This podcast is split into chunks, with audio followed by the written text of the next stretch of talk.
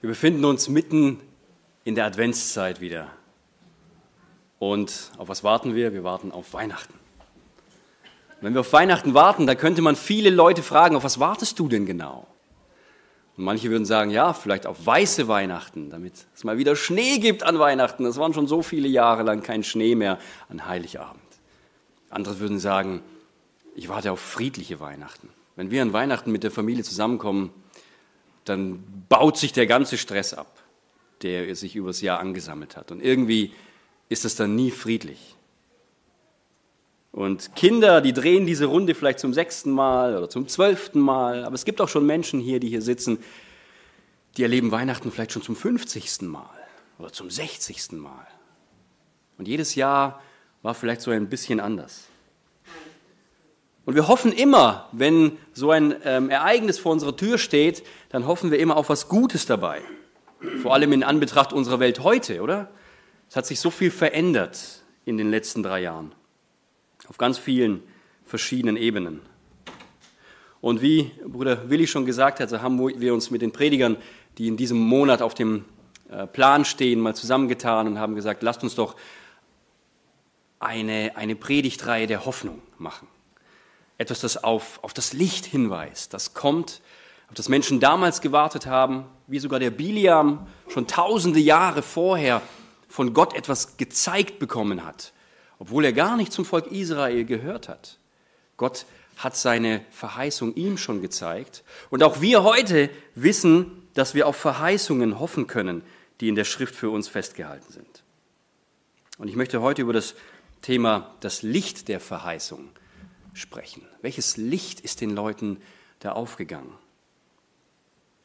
Ich möchte es aus zwei Aspekten heraus machen. Erstens, wie der kommende Messias, den auf den alle gewartet haben, damals in Israel, wie der schon angekündigt worden ist und wie wortwörtliche Ankündigungen sich auch wirklich in die Tat umgesetzt haben. Und zweitens, wie das Licht der Verheißung auf uns wartet und worauf wir uns stützen können um Mut und Hoffnung für die Zukunft zu haben. Mut und Hoffnung, wenn in unserem Privatleben vielleicht einiges schief läuft, wenn unsere Kinder nicht das machen, was wir ihnen beigebracht haben zu tun, wenn Krankheit und Sorge oder irgendwelche Schmerzen uns durch die Freuden des Lebens einen Strich machen, wenn vielleicht finanzielle Nöte da sind und wir uns überlegen müssen, wie können wir alle in der Familie versorgen. Wie kann man da Mut und Hoffnung für die Zukunft haben? Und unser heutiger Leitvers, der lautet, was immer Gott an Zusagen gemacht hat. Also welche Zusagen Gott auch immer gemacht hat, welche Versprechen er auch immer gemacht hat, in seiner Person finden sie alle ihre Erfüllung. Er ist das Ja. Und deshalb sprechen wir auch unter Berufung auf ihn zu Ehre Gottes das Amen. Und wenn wir bedenken, dass Gottes Person leibhaftig geworden ist in der Gestalt von Jesus Christus, dann können wir sagen, dass alle Zusagen, die Gott je gegeben hat, sich in Jesus Christus erfüllt haben. Und das ist schon was Besonderes. Alles ist für Jesus, durch Jesus und zu ihm hingeschaffen. Und er ist diese Erfüllung aller Verheißungen. Und ich habe mich mal umgeschaut und gesehen, es gibt mindestens 55 direkte Verheißungen auf Jesus, die bereits hunderte von Jahren vor seiner Geburt gemacht worden sind und die sich wortwörtlich so erfüllt haben. Eine Wahrscheinlichkeit, die man nicht gleichsetzen kann mit irgendeinem Lottogewinn oder etwas. Die, Wahrscheinlichkeit, dass so exakte Verheißungen, die sogar in alten Tonkrügen gefunden worden sind, die also wirklich nicht nachträglich in die Schrift eingefügt worden sind, nur damit es auf Jesus hinpasst, sondern die nachweislich nach wissenschaftlichen Methoden älter sind als das Jahr Null. Diese Verheißungen haben sich wortwörtlich erfüllt in Jesus Christus. Es gibt ein Kapitel, das ist in Daniel 9, da prophezeit die Bibel, dass der jüdische Messias vor dem Untergang des Tempels kommen wird.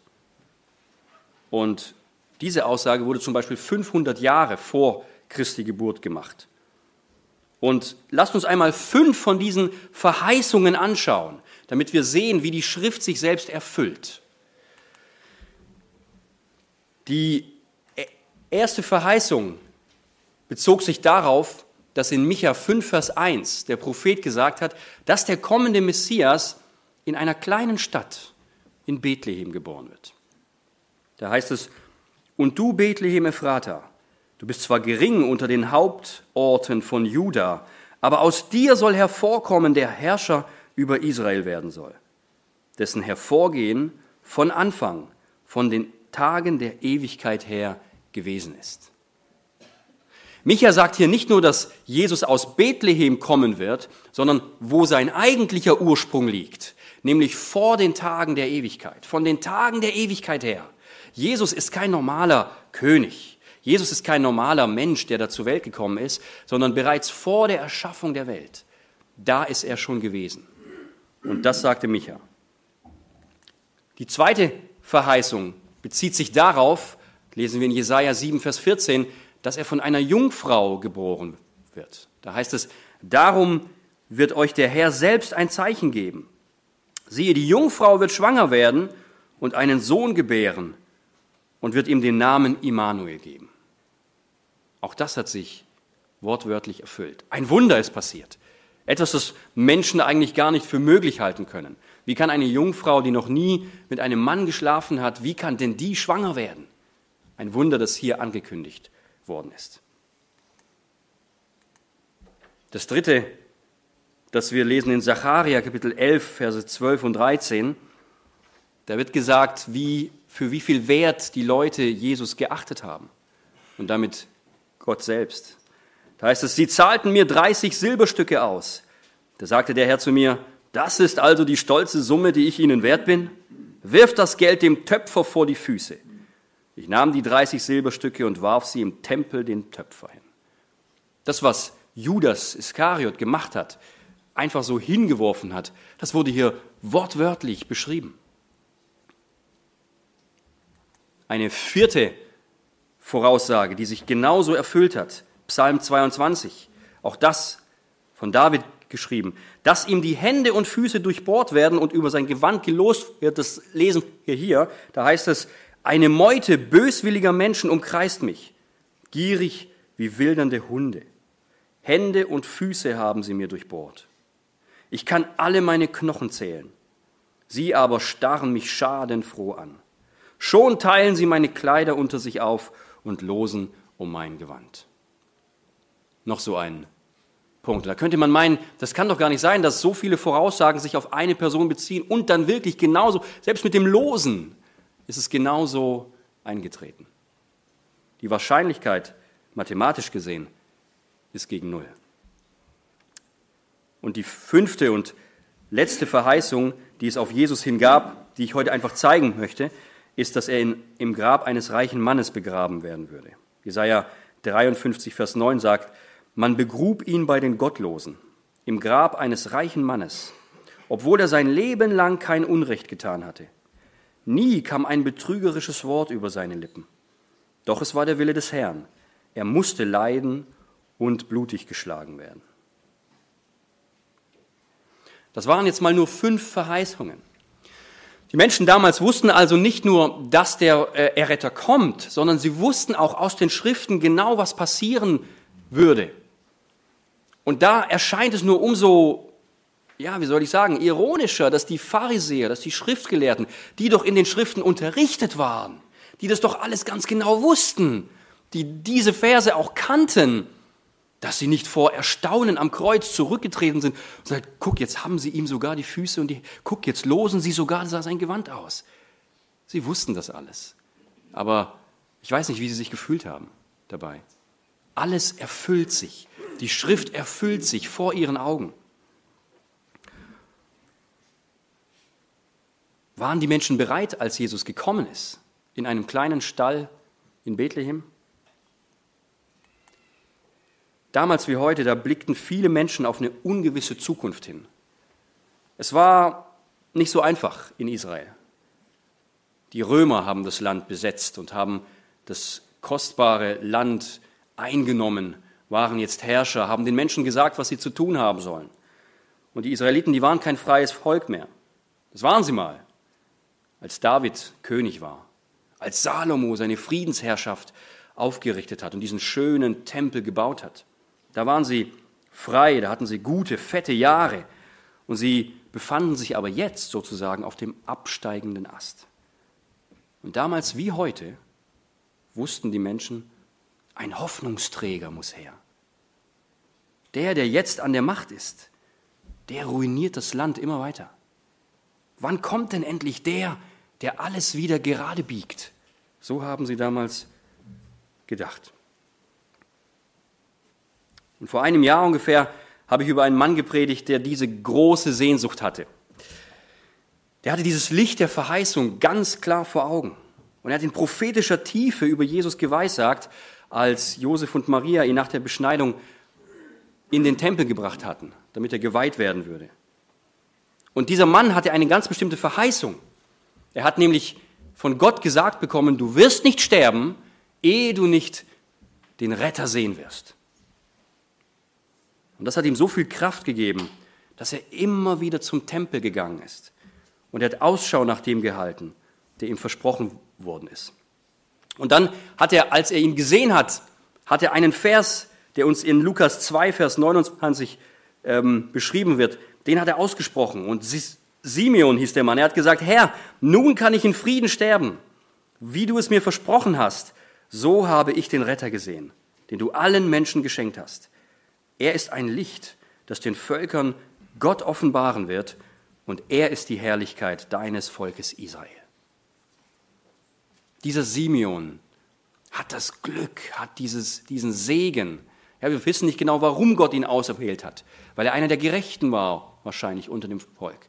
Aber er durfte diesen Tag erleben, auf den so viele Menschen seit Adam und Eva gewartet haben. Die Propheten haben das ähm, als, als Weissagungen bekommen. Sie haben das aufgeschrieben. Die Psalmisten, Könige haben das gewusst, dass da wohl noch ein größerer kommen wird. Und dieser Simeon, der darf das sehen. Unscheinbar. Interessant ist, was Simeon über Jesus sagt. In Vers 32 heißt es, er ist ein Licht, das den Völkern Gott offenbaren wird. Das Licht ist gekommen.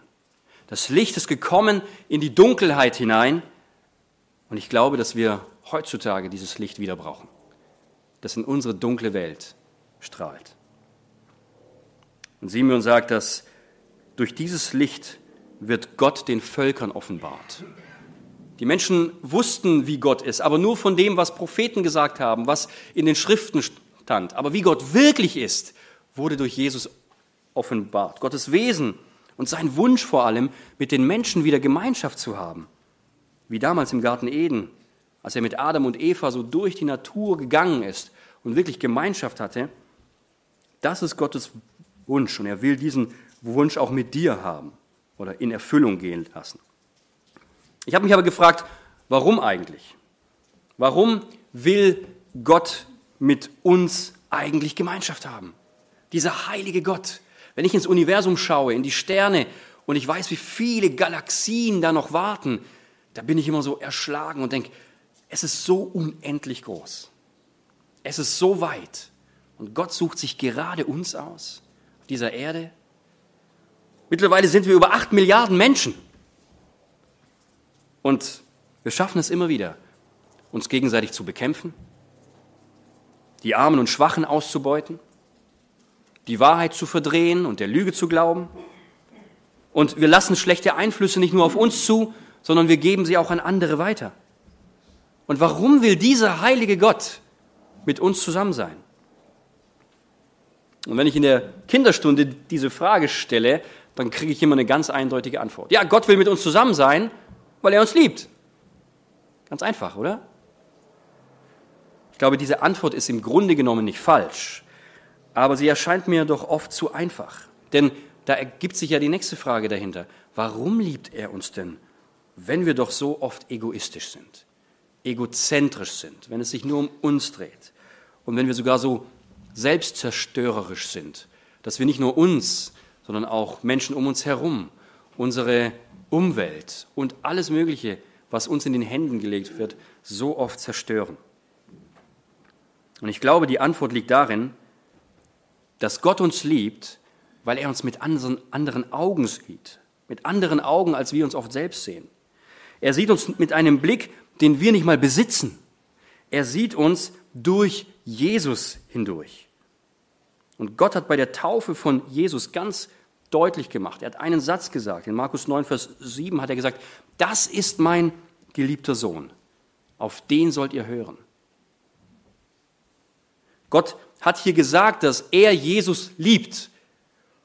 Und weil Jesus uns liebt, und zwar so sehr, dass er am Kreuz für uns gestorben ist, weil er sein Leben als Opfer für uns gab, nimmt Gott alles an, was Jesus ihm bringt. Und Jesus bringt uns. Stark vereinfacht, es ist so wie, wie mit einem kleinen Jungen, der auf eine Wiese läuft und ein Gänseblümchen pflückt und es der Mama bringt. Und wenn dir das zum ersten Mal passiert ist vielleicht, dann, dann nimmst du dieses Gänseblümchen und du freust dich darüber. Aber warum freust du dich denn darüber? Es gibt doch Millionen von Gänseblümchen. Warum freust du dich über dieses Gänseblümchen?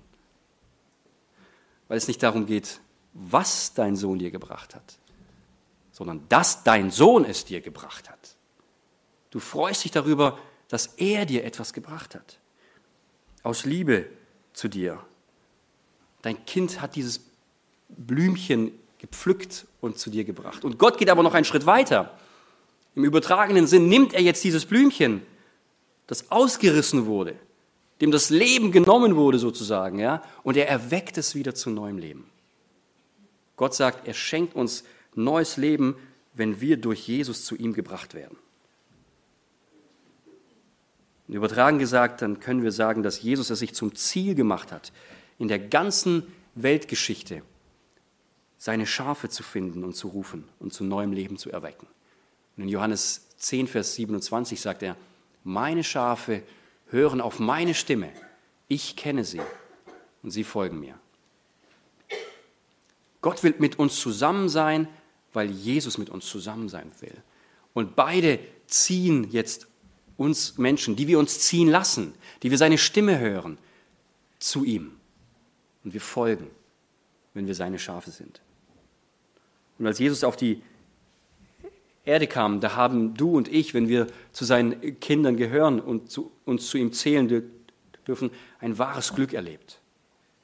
Wir können jetzt zu Gottes Familie gehören. Und es geht nur so. Es gibt keinen anderen Weg. Es gibt keinen anderen Weg. Letzte Woche bin ich über einen Zeitungsbericht gestoßen, wo so ein Taxifahrer der aus dem Iran kam, der sich bekehrt hat, hat auf sein Taxi hinten einen Aufkleber draufgeklebt. Jesus Christus, der Weg, die Wahrheit und das Leben. Und dann ist das Ordnungsamt gekommen und gesagt, das ist unzulässige Werbung. Und sie haben ihn verklagt auf 1000 Euro Strafe. Und dann haben sich viele aufgeregt. Wie kann es sein, dass wir in einem religiös, also dass, dass wir in einem Land leben, wo wir unser Glauben eigentlich frei ausleben dürfen, dass man für sowas verklagt werden kann?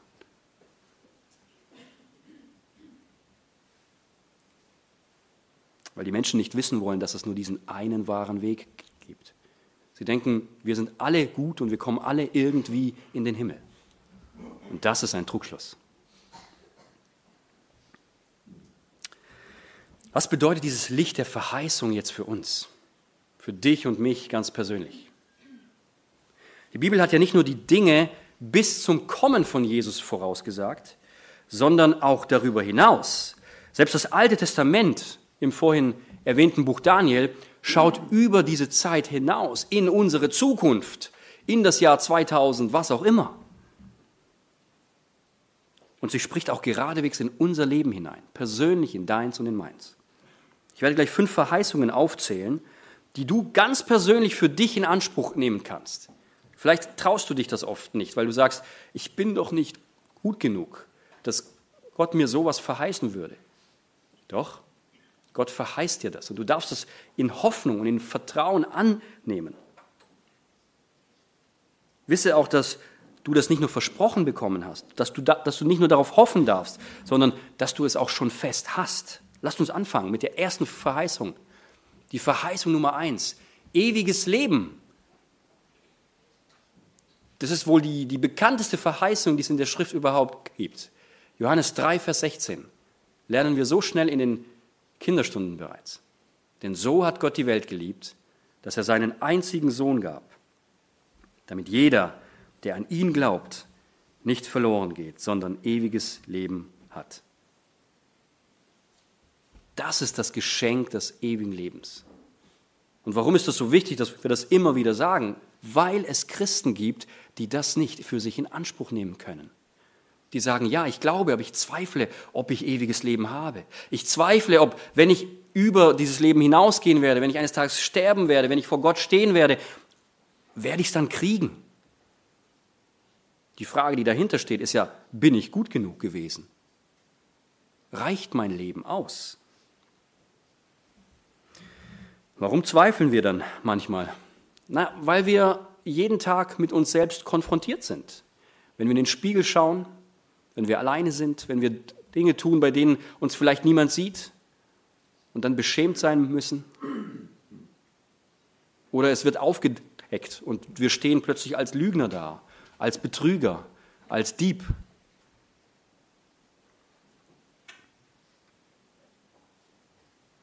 Manchmal zweifeln wir daran. Deswegen meine Frage hier, wenn du dich ein Kind Gottes nennst, wenn du weißt, dass dir deine Schuld vergeben worden ist, wenn du diesen Schritt getan hast, vielleicht sogar durch die Taufe vor vielen Augen bestätigt worden ist, vertraust du Jesus, dass er würdig ist, durch sein makelloses Opfer am Kreuz deine ganze Schuld zu tragen. Verstehst du, es geht nicht um dich.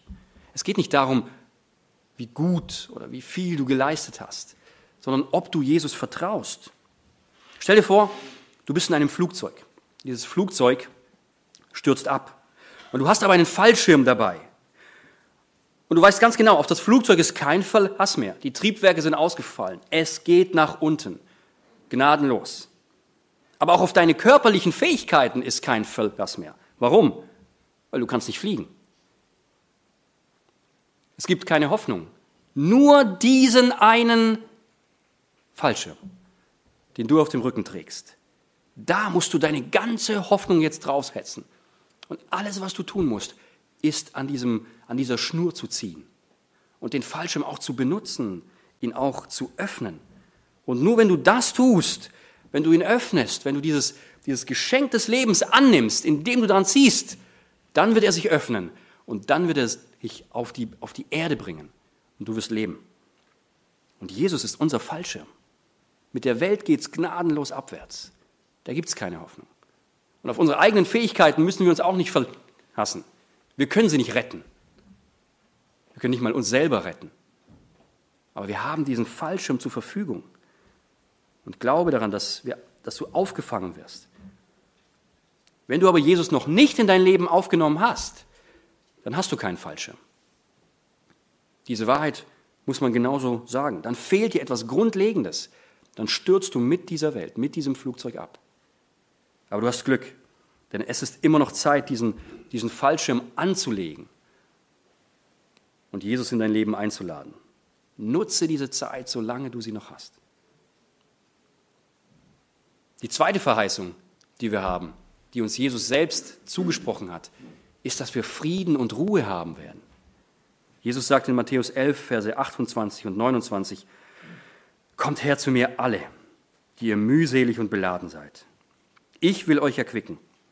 Nehmt auf euch mein Joch und lernt von mir, denn ich bin sanftmütig und von Herzen demütig.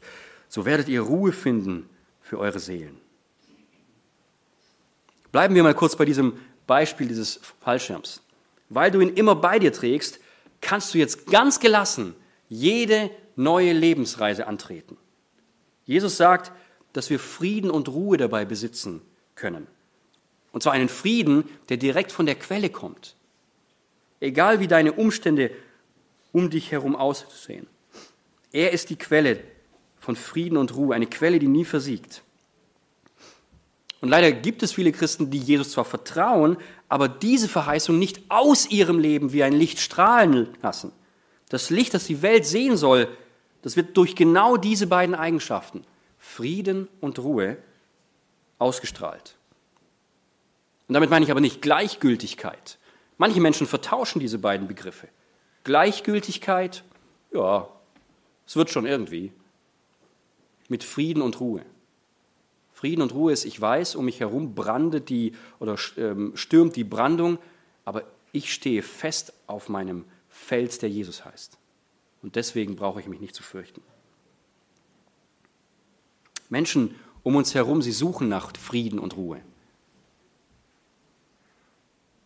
Aber die Welt hat keinen Frieden. Zumindest hat sie keinen anhaltenden Frieden.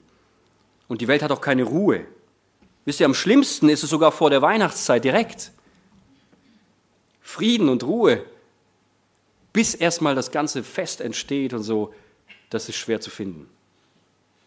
Familientherapeuten wissen, dass es im ganzen Jahr nicht so viel Streit und Unruhe gibt wie an den Weihnachtstagen.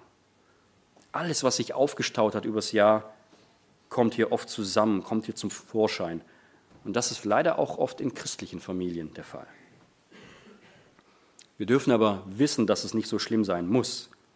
Wir können uns immer auf das besinnen, was Jesus gesagt hat. Er gibt uns Ruhe und Frieden. Nehmen wir doch diese Verheißung wieder neu für uns in Anspruch und lasst uns auch zu Hause Friedensstifter sein. Immer wenn ein Streit kurz vor unserer Nase steht, dass wir sagen, nein, ich gehe da jetzt keinen Schritt weiter. Ich werde nicht zurückschreien. Ich werde nicht noch was obendrauf tun. Ich werde es ihm nicht heimzahlen, wie er es mir getan hat. Ich will ein Friedensstifter sein. Die dritte Verheißung, die uns gegeben worden ist, die ist kurz, knapp, aber sehr stark. Gott will immer bei uns sein. Seine Gegenwart und seine Führung drückt sich aus in Hebräer 13, Vers 5. Er sagt, ich will dich nicht verlassen und nicht von dir weichen. Und auch damit haben wir oft ein Problem. Und deswegen habe ich gesagt, lasst uns das Fest für uns in Anspruch nehmen. Warum denn? Weil wir Gott oft nicht spüren, weil wir dieses, diese Gegenwart, diese Führung oft nicht spüren. Wo ist er denn in unserem Leid? Wo ist er denn in unserem Schmerz? Warum lässt er Krankheiten zu? Warum lässt er Leid zu? Und das sind dann die Fragen, die man sich so stellt, mit denen man dann konfrontiert ist. Aber die Schrift sagt, Gott verlässt uns nicht. Es gibt einen Menschen, der Grund zur Annahme hatte, dass Gott ihn verlassen hatte. Wer war das? Einen einzigen Menschen, der das so laut ausruft. Am Kreuz hängt Jesus und sagt, mein Gott, mein Gott, warum hast du mich verlassen? Für eine kurze Zeit musste Gott wegschauen. Die Erde hat gebebt, die Sonne hat sich verdunkelt, die ganze Natur hat diesen Ausdruck gezeigt, Gott kann nicht da auf dieses, auf dieses, auf dieses ganze geballte Sündige schauen. Und Jesus schreit, warum hast du mich verlassen? Und das war wirklich die dunkelste Stunde der Weltgeschichte. Aber Jesus wurde verlassen, damit wir nicht verlassen werden müssen. Jesus wurde verlassen, damit wir immer wissen, er ist da. Die Gegenwart und die Führung Gottes sind dir versprochen. Und das gilt auch, dass Jesus immer bei uns ist. Auch wenn wir nicht spüren, dass er da ist, dann wirkt er sogar während unserer Zwischenfälle, während wir durch die Krankheit gehen, während wir den Verlust einer lieben Person betrauern müssen. Dann wirkt Gott dadurch und er, er hilft uns, das zu tragen. Und ihr kennt das sicher dieses alte Gedicht schon, mittlerweile alt, ja. Fußspuren im Sand. Ich lese es nochmal vor. Da schreibt die, die Erfinderin oder die Dichterin folgendes. Eines Nachts hatte ich einen Traum. Ich ging am Meer entlang mit meinem Herrn. Vor dem dunklen Nachthimmel erstrahlten, Streiflichtern gleich, Bilder aus meinem Leben. Und jedes Mal sah ich zwei Fußspuren im Sand, meine eigene und die meines Herrn. Als das letzte Bild an meinen Augen vorübergezogen war, da blickte ich zurück und ich erschrak, als ich entdeckte, dass an vielen Stellen meines Lebensweges nur eine Spur zu sehen war. Und das waren gerade die schwersten Zeiten meines Lebens. Besorgt fragte ich den Herrn, Herr, als ich anfing, dir nachzufolgen, da hast du mir versprochen, auf allen Wegen bei mir zu sein. Aber jetzt entdecke ich, dass in den schwersten Zeiten meines Lebens nur eine Spur im Sand zu sehen ist. Warum hast du mich allein gelassen, als ich dich am meisten brauchte?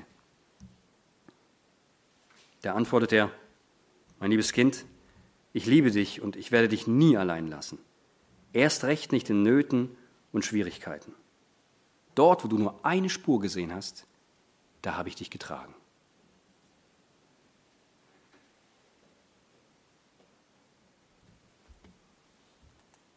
Verheißung Nummer vier. Wir haben eine starke Verheißung, von der wir oft so wenig Gebrauch machen. Gebetserhörung. Johannes 14, Vers 13 bis 14, da sagt Jesus selbst persönlich, er sagt, was ihr in meinem Namen bitten werdet, das will ich tun, damit der Vater verherrlicht werde im Sohn. Bittet etwas in meinem Namen, so will ich es tun. was ihr bitten werdet in meinem Namen, also nach dem Willen Gottes. Es geht hier nicht um die Erfüllung der eigenen egoistischen, egozentrischen Wünsche, sondern was ihr bitten werdet in meinem Namen. Und warum? Damit der Vater verherrlicht werde im Sohn. Und ich bin ganz ehrlich, ich gebe zu, dass ich mich mit dieser Verheißung auch schwer tue oft. Und ich tue mich schwer, obwohl ich es schon so oft erlebt habe, dass diese Verheißung wirklich Wahrheit geworden ist. Ich habe Gebetserhörungen an meinen an meiner eigenen Familie erlebt, als Jonathan auf die Welt gekommen ist und die Ärzte wegen einer Fehllage schon die Werkzeuge zum Kaiserschnitt zurechtgelegt haben und wir per Nachrichten Gebets, äh, Gebetsbitten rausgeschickt haben und gebetet haben, bitte betet für uns, dass es einfach eine normale Geburt werden kann. Und nur acht Minuten später war alles in Ordnung sozusagen. Ja, und wow.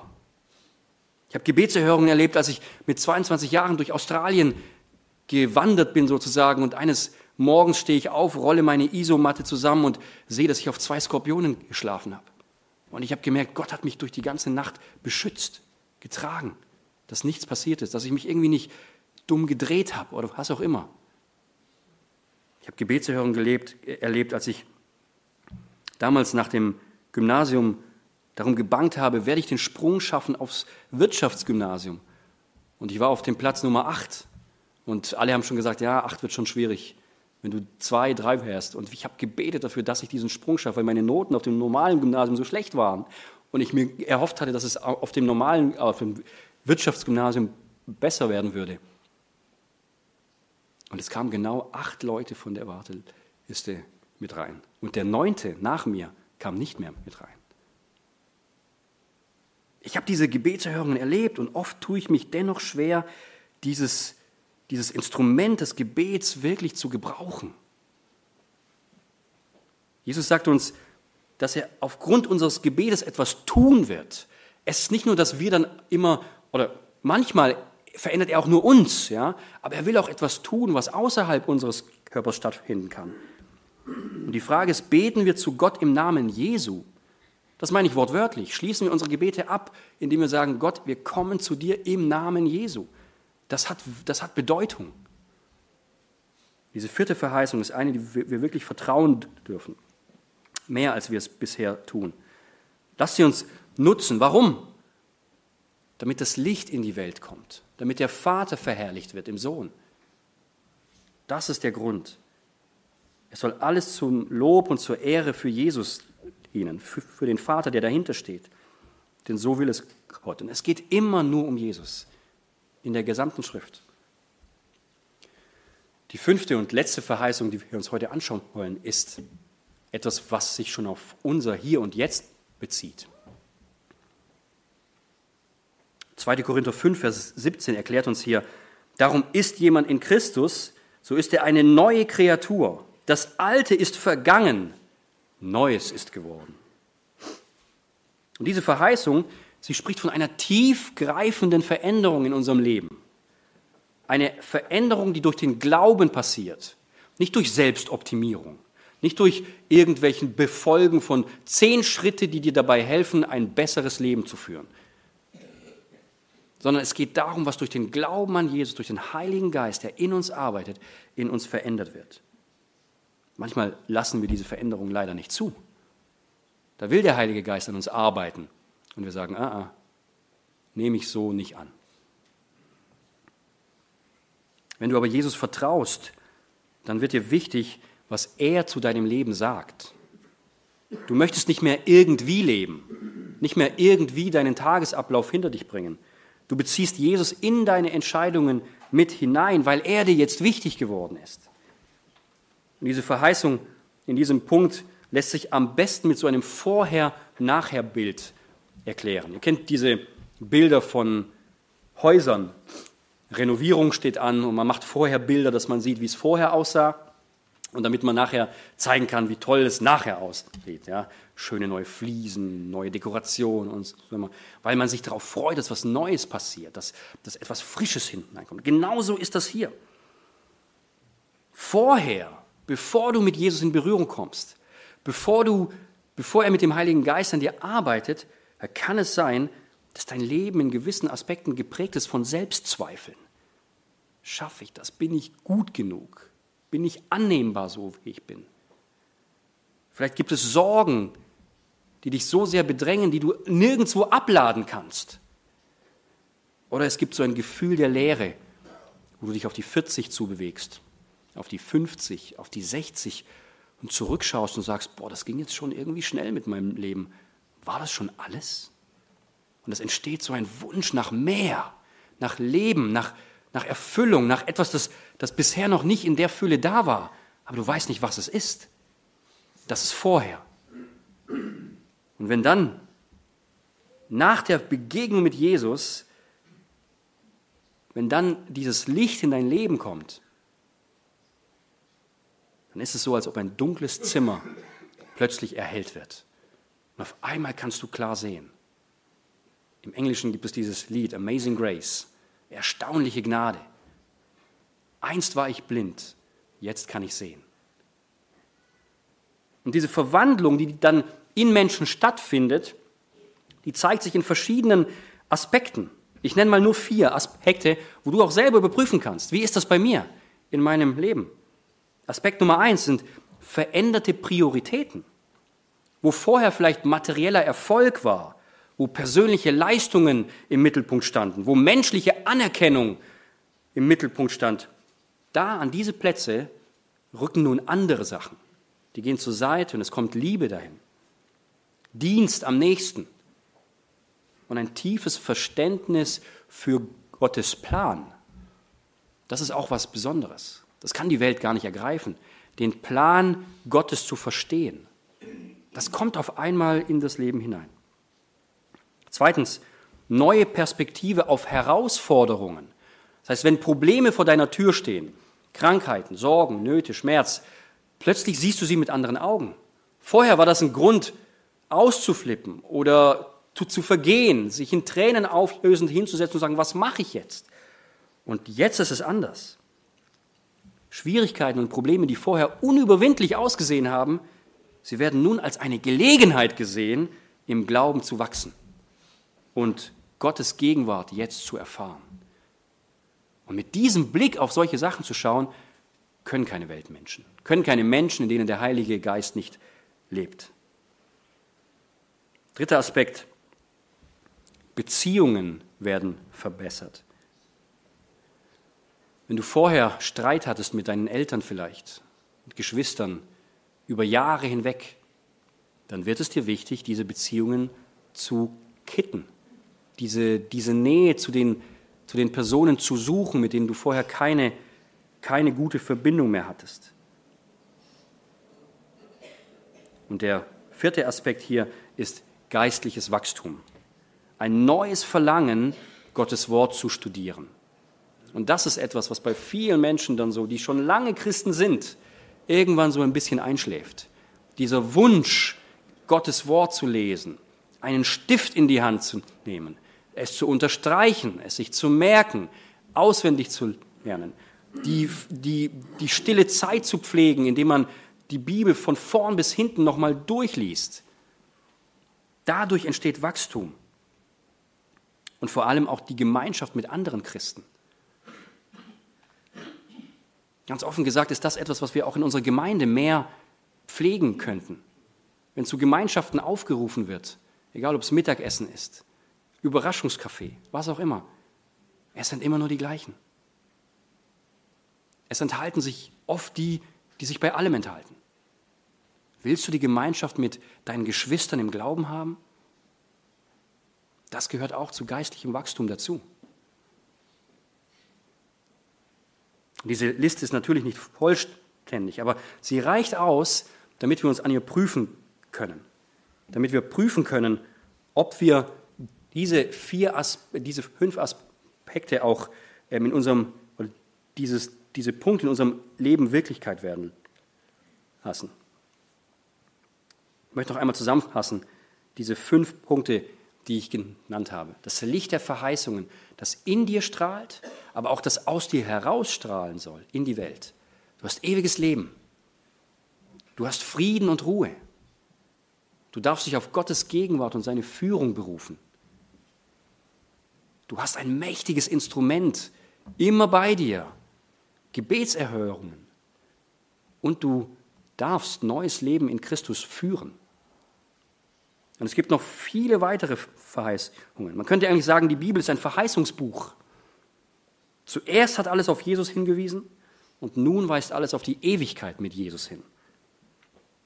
Und aus all diesen Verheißungen strahlt ein helles Licht, das auch jetzt unser Land und unsere Nachbarschaft und auch ganz persönlich dein Leben wieder erhellen möchte. Und ich lade dich ein, diesem Jesus dein Vertrauen zu schenken. Viele Millionen Menschen haben das bereits getan. Viele sind schon in der Ewigkeit. Sie dürfen das schon sehen. In einer gewissen Art und Weise, die wir uns vielleicht heute nicht genau vorstellen können. Aber sie haben auf ein erfülltes Leben zurückgeschaut und du darfst auch mit dieser Entscheidung auf ein erfülltes Leben vorausschauen. Und ich möchte hier nochmal an den Leitvers erinnern. 2. Korinther 1, Vers 20. Was immer Gott an Zusagen gemacht hat, in seiner Person finden sie alle ihre Erfüllung. In Jesus Christus finden sie die Erfüllung. Und wenn du an diesen Jesus glaubst, dann kann, kannst du auch diesen, die, dann kannst du diese Verheißungen für dich persönlich in Anspruch nehmen. Amen.